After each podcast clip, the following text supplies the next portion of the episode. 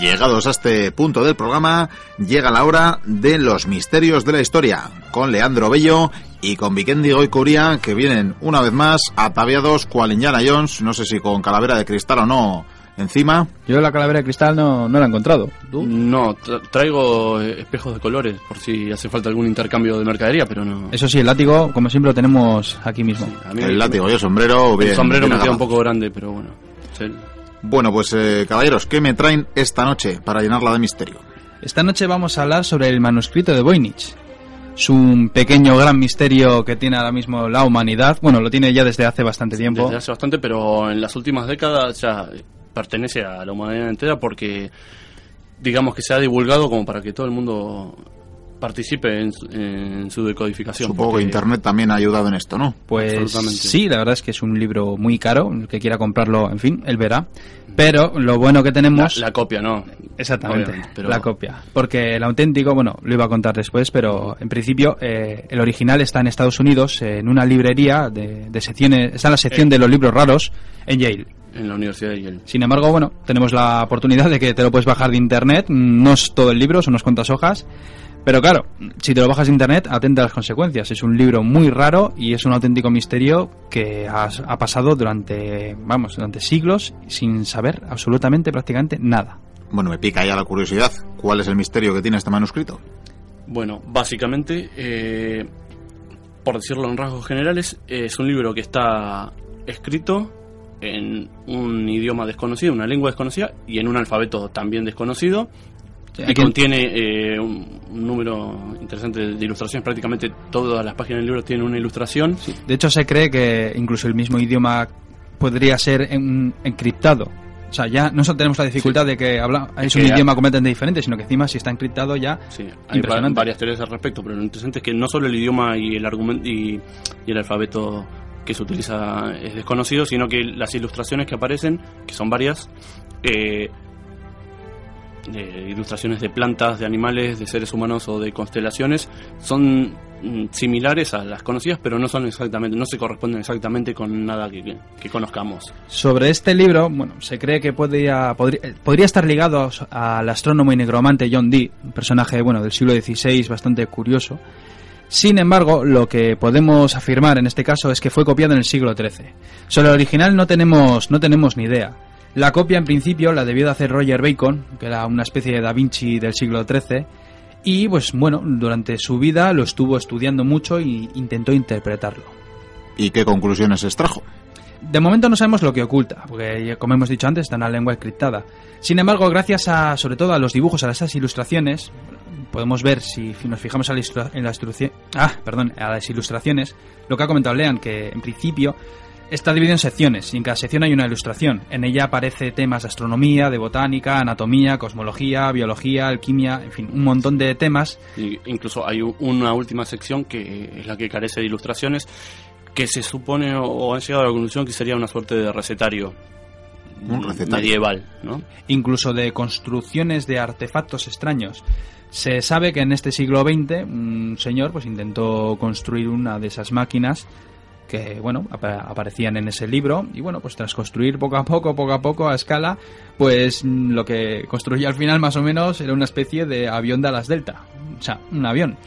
Claro ahí podemos interpretar muchas cosas. O bien ese libro era algo mm, supongo que más allá de su época o simplemente que las interpretaciones que hemos que estamos utilizando pues las estamos utilizando mediante nuestros conocimientos y claro luego a partir de ahí pues puede transgiversarse Las adaptamos a nuestra realidad. Exactamente. Sí, es, claro. Es el problema de descontextualizar las cosas, ¿no? Sí.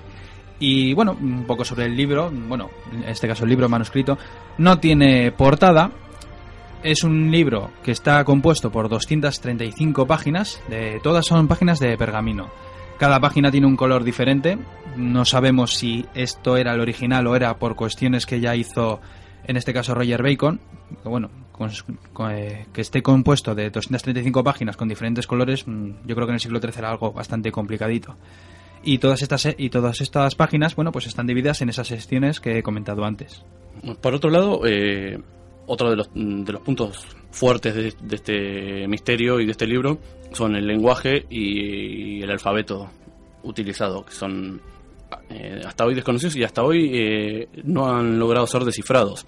Ha pasado durante los últimos cinco siglos por manos de especialistas de todo tipo, incluso ha- han caído en manos del famoso eh, cura, eh, del padre Athanasius Kircher, Sí. que era bueno, un, un renombrado científico de alguna manera y egiptólogo de la época, que tampoco ha tenido, a pesar de haber publicado su, su traducción del- de, los jeroglíficos egipcios, tampoco ha- había tenido mucho éxito con ellos, como después se comprobó con Champollion. Nos faltaba una piedra roseta. Sí, pero bueno, este incluso ya ha entrado el siglo XX y difundido este este manuscrito cuando ya los poseedores a, a través de estos siglos no habían obtenido resultados.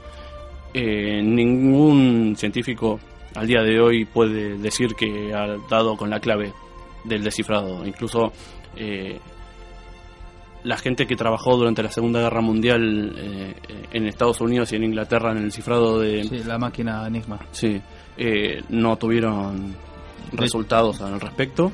De hecho, es un tema importante porque hay mucha gente que lo está investigando, intenta sacar ese idioma, intentar saber. Claro, con las, con las ilustraciones tenemos una idea, intentan, pero es que no hay manera. O sea, llevamos tantos siglos y aún no hemos conseguido nada. Es un, un reto que lo tienen muchos y que insisten. De hecho, bueno, yo invito al que quiera que lo busque por internet y si se pone con ello y lo consigue, pues que nos lo avise. Respecto a este tema, a- al de el lenguaje y el alfabeto, eh, conviene decir que si bien hay algunas personas que defienden la teoría de que se trata solamente de una estafa o de un artificio, es un libro que en realidad no, no dice nada, que ha sido creado para, para engañar a alguien o por el placer de crear algo. O sea, en la década del 50 del siglo pasado, un lingüista eh, descubrió una ley o desarrolló una ley lingüística llamada ley de Zipf, que lo interesante es que este lenguaje cumpliría con, con esta ley, ¿no? Sí. Que cosa que no ocurre, por ejemplo, con las lenguas creadas por Tolkien en, En la en Tierra Media. Tierra Media, que fueron creadas unos años antes de, de que se desarrollase esta Claro, ley. pasa que ese idioma está basado en el inglés. Claro, y este, pero bueno, según esta ley, que es la ley de la economía lingüística, dice que el número, la longitud de las palabras de una lengua es inversamente proporcional al número de veces que aparece o que se utiliza. Es decir, las palabras que más se utilizan en, en un lenguaje, en una lengua natural, son las más cortas y a medida que se van alargando, que mayor número de caracteres tienen, se utilizan con menos frecuencia. Por ejemplo, eh, artículos como la, el, palabras como y, con, eh, se utilizan frecuentemente en, en un idioma y, por ejemplo, otorrinolaringología no la utilizamos nunca y es una palabra larga. Y bueno, el lenguaje en el que está escrito este libro eh, cumpliría con esa norma, algo muy difícil de lograr de manera artificial. ¿Y qué más podéis contarme de este manuscrito? Bueno, por ejemplo, que la fecha estimada de antigüedad o de datación que se tiene de este libro, o aceptada, es de alrededor de unos 500 años, 450 años, y ha sido concordada, digamos, en base a algunas de las ilustraciones que aparecen. Por ejemplo, en la parte de herboristería, en el herbario, aparecen ilustraciones de plantas que serían similares o se asemejarían a los girasoles que son plantas de origen americano. Según las conclusiones de, de la constatación de estas imágenes, sería posterior al descubrimiento de América. Pero este claro, libro. si tenemos que tener en cuenta, ah, si consideramos que esta copia de Roger Bacon del siglo XIII es la auténtica, es lo que tenemos y no ha estado tocado, es imposible que conocieran aquellos girasoles. Por eso, pues puede surgir la duda de que este libro pues ha- se han ido añadiendo cosas y claro, a partir de aquí pues podemos pensar en dos opciones. Una, o es un gran libro que nos cuenta grandes cosas, una especie igual de enciclopedia que se ha ido haciendo con los años, o puede ser un churro, una auténtica mentira y nos estamos rompiendo la cabeza por nada. Sí, lo que ocurre es que, eh, por ejemplo, se, se sabe que las ilustraciones son se hicieron con anterioridad a- a- al texto, por ejemplo, porque aparecen en algunos eh, en algunas páginas, bueno, en algunos fragmentos de, de este libro, eh, la- las letras o los caracteres aparecen eh, superpuestos a las ilustraciones. Entonces, se supone que las ilustraciones eh, son anteriores al texto. Por lo menos en esa copia de Por lo menos en, en esa copia. Y claro, pues a, a raíz de estos de estas ilustraciones, como bien ha dicho Lean, aparte de intentar llegar a teorías lógicas, han llegado a decir burradas. Os voy- os voy a Da lugar comentar- a, mu- a- a cualquier cosa. Sí, sí. Ten en cuenta que este libro lo ha cogido mucha gente, mucho desequilibrado personaje muy raro también lo ha cogido, y se ha llegado a decir burradas, pues como que Bueno, eh, todo lo que hay en este documento, pues se habla de seres de un metro de estatura, que tenían máquinas que superaban la gravedad, mapas celestes del firmamento que no tiene nada que ver con el que vemos.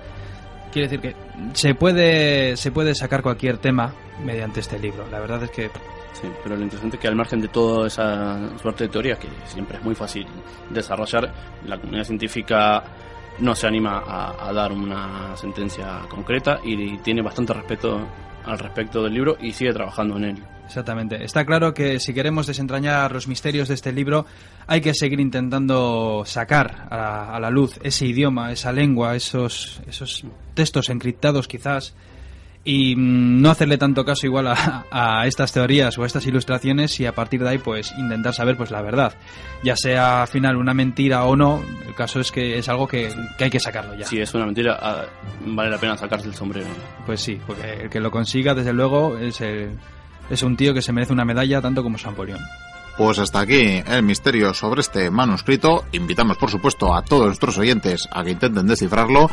Y nada, de nuestros eh, misteriosos, de nuestros expertos del misterio, convidarles a la próxima entrega de Misterios de la Historia y despedirles. eh, bueno, antes os diré que en esta biblioteca tenemos un segundo ejemplar y que igual es incluso más antiguo que el de Yale. Así que igual podéis aportar Podemos ponernos. Sí, sí, Pues po- podéis poneros.